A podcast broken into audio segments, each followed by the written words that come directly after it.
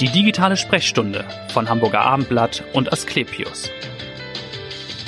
Kommt ein älterer Patient, sagen wir 65 Jahre alt, mit unsicherem Gang zum Arzt, dann denken viele erstmal an Parkinson. Ist die Gedächtnisleistung dann noch eingeschränkt, wird Alzheimer womöglich in Betracht gezogen. Naja, und eine Blasenschwäche, das kann in dem Alter hm. ja schon mal vorkommen. Dabei gibt es eine Erkrankung, die leider oft nicht erkannt wird und all diese drei Symptome mit sich bringt. Der sogenannte Altershirndruck.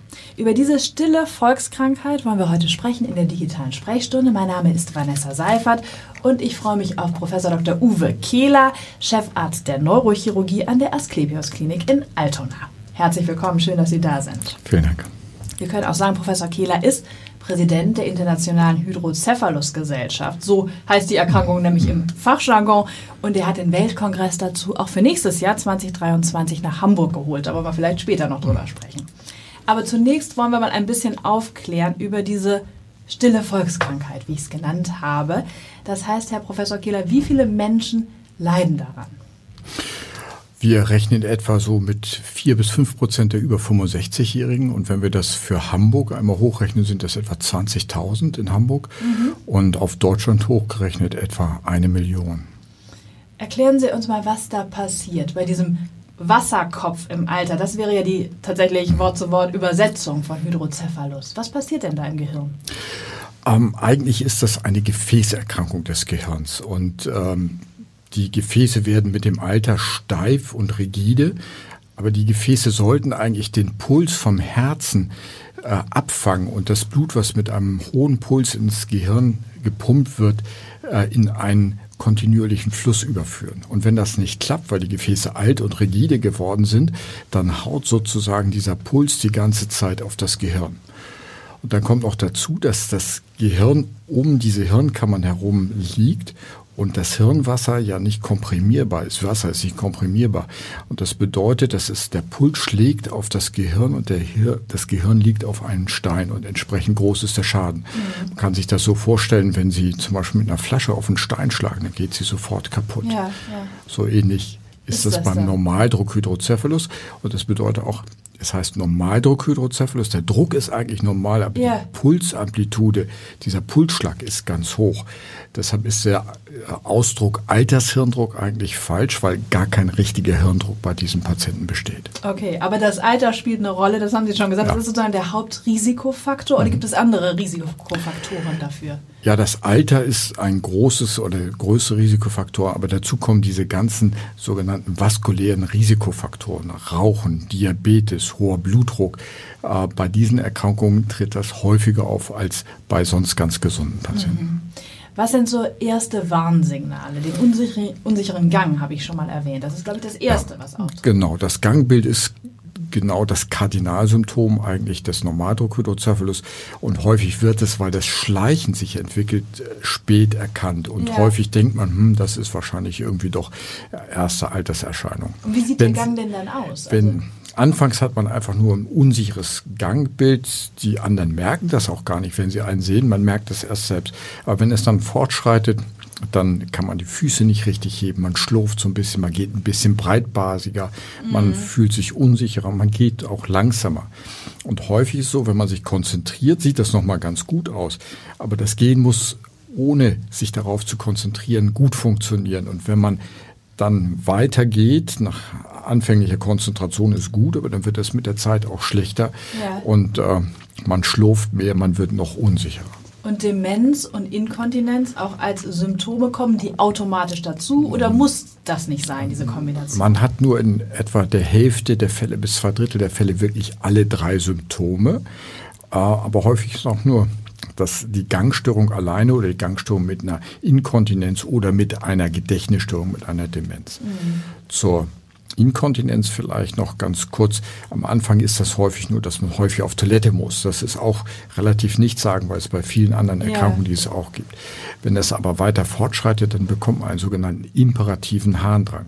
Das bedeutet, wenn man muss, dann muss man ganz schnell auf die Toilette, sonst geht's in die Hose. Okay. Das geht übrigens auch für den Stuhlgang bei diesen Patienten. Etwa ein Drittel der Patienten haben auch eine einen imperativen Stuhldrang oder sogar eine Stuhlinkontinenz. Also sehr unangenehm und schränkt ja den Alltag unglaublich ein. Massiv. Also Ja. die Einschränkung durch diese Erkrankung, durch das unsichere Gehen, durch diese Inkontinenz und dann möglicherweise auch durch die Demenz äh, ist eine massive Beeinträchtigung der Lebensqualität. Nicht nur für den Patienten, auch für die Familie. Ja, natürlich. Wie funktioniert denn dann die Diagnostik, wenn so ein Verdacht besteht? Ähm, wenn der Verdacht besteht, dann sollte man unbedingt eine Bildgebung vom Gehirn machen. Das kann eine Computertomographie sein oder noch besser ist eine Kernspintomographie. Wenn man dort ein erweitertes Hirnkammersystem sieht, dann muss man immer auch weiter in diese Richtung Normaldruck, Hydrocephalus oder Altershirndruck diagnostizieren. Und das, was man dann weitermacht, ist, dass man mal probatorisch ein bisschen Hirnwasser gewinnt. Und das Hirnwasser kann man durch eine Punktion in der Lendenwirbelsäule, im Wirbelsäulenkanal gewinnen, weil dieser Kanal mit den Gehirnwasserräumen in Verbindung steht. Also mit einer sogenannten Lumbalpunktion kann man 30, 40 Milliliter ablassen und dann schaut man sich an, ob es besser wird. Und äh, warum kann das überhaupt besser werden? Wir machen ja nichts an den Gefäßen. Äh, was wir aber machen, wir machen diese, diese harten Hirnkammern ganz weich. Und dann ist dieses, dieser Schlag vom Puls plötzlich nicht mehr so dumpfer, zerstörerisch. Äh, ebenso wie Sie mit einer Flasche nicht, die Flasche auf dem Schwamm nicht zerschlagen können. Ja. Und ähm, so wirkt das aber natürlich nur eine kurze Zeit, weil das Hirnwasser schnell wieder nachgebildet wird. Wir bilden etwa einen halben Liter von dem Hirnwasser am Tag nach. Das heißt, wir haben manchmal nach diesem Nervenwasserablasstest oder Liquorablasstest nur eine Besserung für ein paar Stunden. Manchmal haben wir auch äh, diese Besserung für Tage oder sogar Wochen, weil dieses kleine Löchlein da hinten im Rücken offen bleibt und weiter Wasser in das Unterhautfettgewebe Okay. läuft. Aber wie lange dauert es im Schnitt, bis, der, bis die richtige Diagnose gestellt wird? Ich kann mir vorstellen, dass viele ja erstmal zum Arzt gehen und man denkt, oh, der hat vielleicht eine Parkinson-Erkrankung oder es ist eben klassische Alzheimer-Erkrankung. Wie lange dauert das im Schnitt? Wir haben gerade eine Untersuchung äh, durchgeführt äh, bei uns, wo wir verschiedene Daten erhoben haben. Und äh, es war etwa im Schnitt, dass es zwei bis zweieinhalb Jahre gedauert hat, bis die Patienten dann der Behandlung zugeführt wurden. Also eine relativ lange Zeit, aber Ja. das ist auch gut verständlich, weil am Anfang halt diese äh, Symptome schleichend sind und äh, man das auch schwer einschätzen kann, Ja. wenn man sich nicht damit auskennt. Natürlich. Was denken Sie, wie oft es gar nicht entdeckt wird? Gibt es dazu äh, Theorien? Ähm, Ja, es gibt, äh, es gibt sicher eine, eine ganz große Dunkelziffer. Wir wissen nicht genau, wie hoch die ist. Wir wissen aber, dass äh, zum Beispiel in den Seniorenheimen und Altersheimen etwa 10 Prozent der Menschen, die dort wohnen, einen äh, Normaldruckhydrocephalus haben, wobei die meisten überhaupt gar nicht behandelt sind. Die Dunkelziffer ist sicher groß, ähm, aber die, jede Schätzung ist natürlich äh, extrem unsicher, aber ähm, wir sehen auch, dass viele Patienten halt äh, tatsächlich auch aus eigenem Antrieb, aus Verzweiflung zu uns kommen Ja. und gar nicht direkt überwiesen werden von ihrem Hausarzt oder von dem äh, behandelnden Arzt. Das heißt, äh, die Dunkelziffer ist wahrscheinlich sehr hoch. Gut, dass wir also ein bisschen aufklären heute in Ja. diesem Podcast über diese Ja. Erkrankung. Wie läuft denn die Therapie ab? Das ist natürlich die Kernfrage, wenn man dann die Diagnose gestellt hat. Ich hatte ja anfangs gesagt, dass wir die, ähm, äh, dass die geringen Gefäße, die diese starren Gefäße dafür zuständig sind, das können wir natürlich nicht behandeln. Was wir behandeln können, wir können halt diese harten Hirnkammern weich machen und das machen wir durch eine kontinuierliche Ableitung des Hirnwassers. Da gibt es mehrere Möglichkeiten. In der Regel wird durch ein kleines Loch hier oben ähm, ein äh, kleines Schläuchlein in die Hirnkammer eingeführt und dieses äh, Schläuchlein dann unter der Haut bis in die Bauchhöhle abgeführt. Und da integriert ist ein äh, Ventilsystem, äh, damit auch nicht zu viel abläuft. Außerdem kann man von draußen dann dieses Ventil noch verstellen, je nach Bedarf, weil man das im Vorhinein nicht immer ganz sicher einschätzen kann, was für eine Druckstufe man bei Ja. dem Patienten braucht. Ja. Das ist eine heute relativ einfache Operation, wenn man das sehr häufig macht, wie wir das täglich mehrfach in Altona machen, braucht man Okay. eine halbe Stunde, eine Dreiviertelstunde Ja, für eine solche ja. Operation. Und die Operation ist eine ziemlich sichere Operation. Früher waren diese Hydrocephalus-Operationen immer mit vielen, vielen Komplikationen behaftet, mit Infektionen, mit Überdrainagen, dass zu wenig abgelaufen ist. Aber bis heute ziemlich sicher. Und man muss immer dagegen halten, wenn man das nicht operiert, ist es viel gefährlicher. Äh, man hat gesehen, dass äh, Patienten, die einen Normaldruckhydrocephalus haben, wenn sie denn behandelt werden, äh, überleben 90 Prozent, egal was noch dazu kommt, ja. äh, von den 70-Jährigen weiter fünf Jahre. Wenn man es nicht behandelt, überleben mhm. nur 10 Prozent, also ja, 90 zu 10. Also wenn man es nicht, ja. wenn man es nicht operiert, äh, ist trotz der möglichen Komplikationen, äh, die eine Operation haben kann, das sehr viel weniger gefährlich als nichts zu machen. Ich kann mir trotzdem vorstellen, dass die Patienten etwas in Sorge sind, wenn sie erstmal hören, oh, es wird operiert am Gehirn. Das oh ja. ja oh ja, viele Patienten haben große Angst davor. Ja. Ähm, es gibt auch eine Alternative, dass man das vom Rückenmarkskanal ausmacht. Ähm, das ist bei alten Patienten allerdings auch häufig schwierig, weil die Wirbelsäulenprobleme haben, weil sie Stenosen haben und so weiter. Und vor allen Dingen, weil man heute die Ventile, die es dafür gibt, nicht so gut von außen prüfen und verstellen kann. Aber dieses kann mal eine Alternative sein, dass man das vom Rückenmarkskanal in die Bauchhöhle ableitet. Dann müsste man nicht äh, in den, durch das Gehirn, äh, was für viele Patienten natürlich ganz wichtig ist. Und wenn ich vielleicht dazu ergänzen darf, der ehemalige König von Thailand, der auch einen Normaldruckhydrocephalus hatte, der ja kein Mensch, sondern eher ein Gott in Thailand war, ja, dem ja. durfte man nicht ans Gehirn gehen und der hat auch einen solchen lumboperitonalen Schand bekommen so, von der Wirbelsäule in die Bauchhöhle. Wo ist der operiert worden? Ähm, ich, ich weiß nicht genau, ich weiß, dass Japaner ihn operiert oh. haben sollen, aber das kann ich Ihnen nicht sagen. Ich weiß nicht. Ich weiß es nicht. Jetzt haben Sie schon gesagt, die Erfolgsbilanz ist ja sehr gut. Das heißt, man gilt danach auch als geheilt, in Anführungsstrichen? Nee. Nein, es, ich hatte ja gesagt, das ist, äh, wir können ja die Ursache nicht beheben. Mhm. Deshalb ist das eine symptomatische Behandlung. Ja. Und die, die Patienten werden auch älter und äh, wir sehen auch, dass wir diese Ventile deshalb mit der Zeit auch noch weiter herunterstellen müssen. Deshalb ist es auch ganz wichtig. Ja. Aber die Erfolgsquote ist trotzdem sehr hoch. Wir haben eine Erfolgsquote von etwa 90 Prozent nach einem Jahr.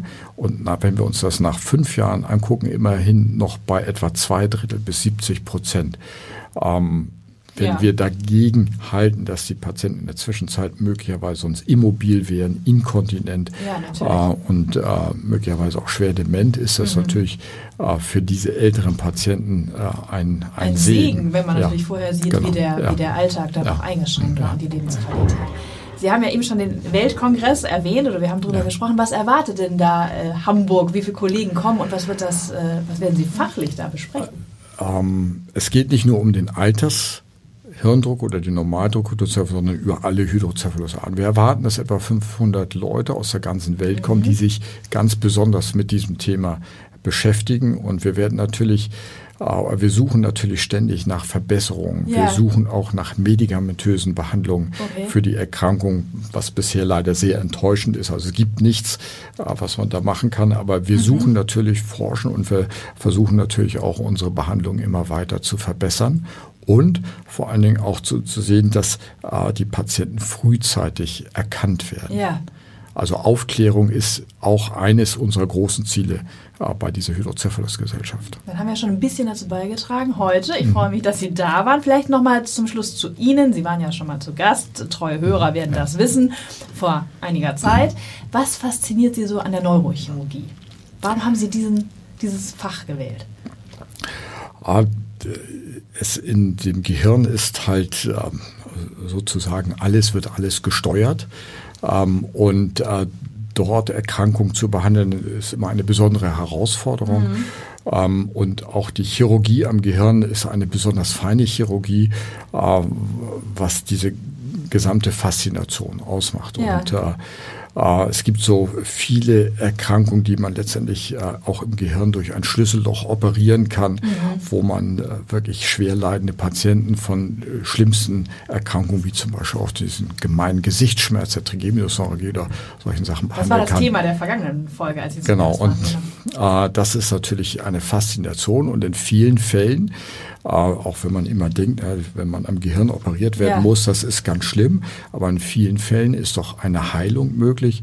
Es gibt natürlich auch viele Hirntumoren, die schwer behandelbar sind, aber mhm. es gibt viele gutartige Hirntumoren, die man äh, auch heilen kann. Es gibt natürlich auch viele bösartige Hirntumoren, wo man aber zumindest den Patienten doch immer eine möglichst qualitativ hochwertige Überlebenszeit äh, bieten kann, indem man diese Tumoren entfernt oder auch nur teilentfernt. Genau, das ist sehr tröstlich. Letzte Frage, was tun Sie, wenn Sie nicht in der Klinik sind?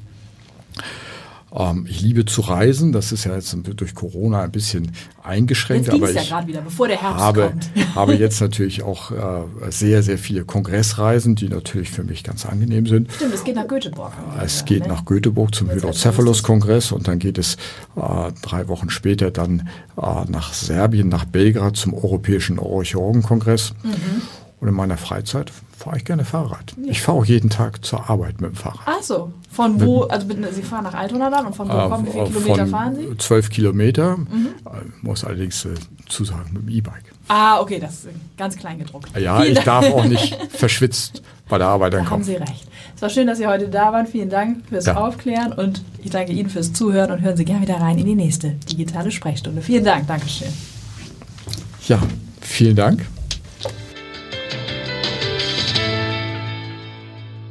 Weitere Podcasts vom Hamburger Abendblatt finden Sie auf abendblatt.de slash podcast.